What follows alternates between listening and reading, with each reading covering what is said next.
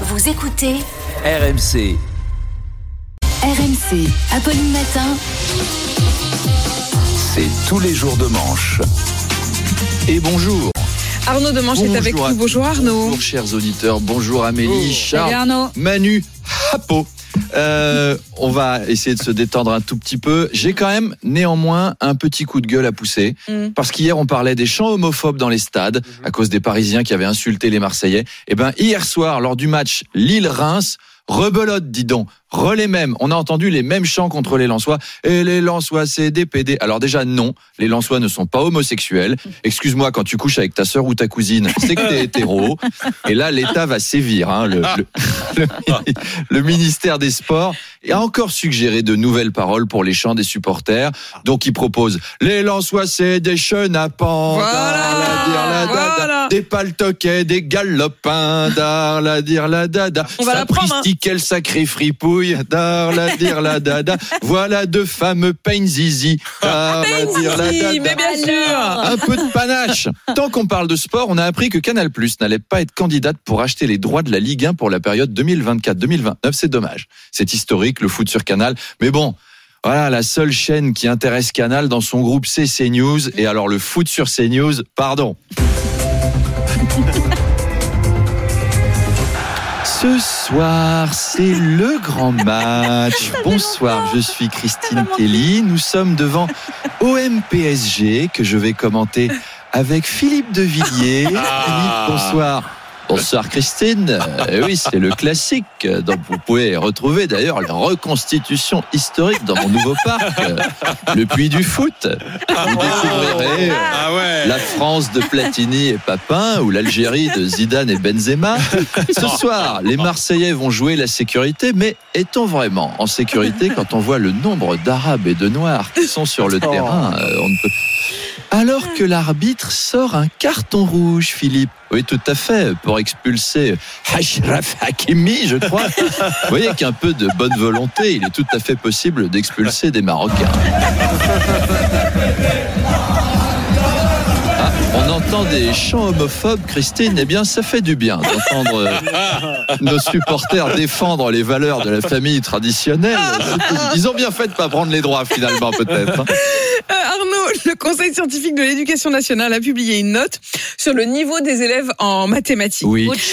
Un élève de sixième sur deux ne sait pas répondre à cette question. Combien y a-t-il de quarts d'heure dans trois quarts d'heure?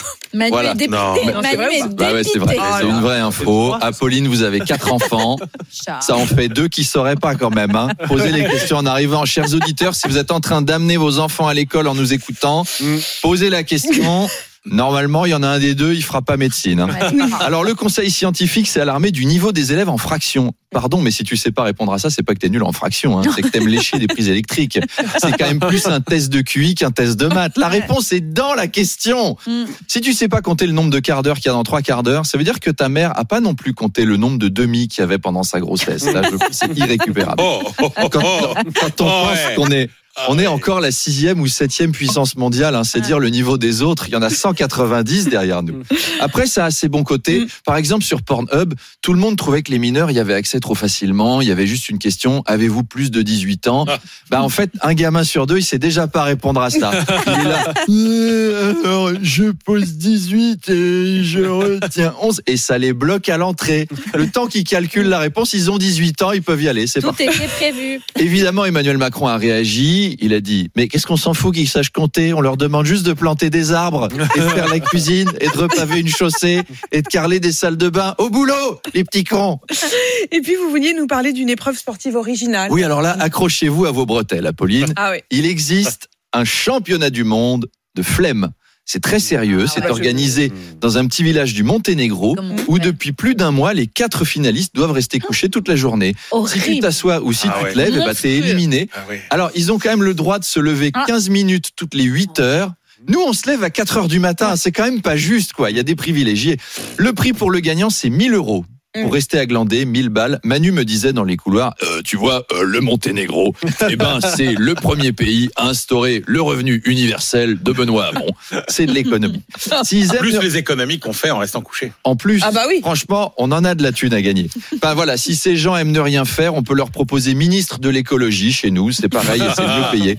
Et c'est l'occasion de faire un petit quiz. Ah, Ah, est-ce que ces compétitions à la con existent Oui ou non À gagner une journée au lit avec nous tous. Surtout avec Oh surtout non, avec ça. non Vous engagez quand même Attention, c'est parti. donc.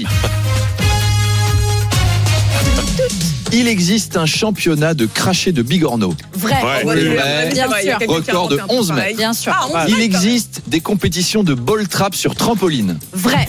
Non, c'est faux. Quand même, ce serait dangereux. C'est- comme le biathlon pour aveugles. Elle, elle peut dire ouais. Si vous voulez, si Oui, voulez l'impression qu'Amélie, elle est partie pour. Ouais, vrai, ouais. organisez-le, Amélie. hein.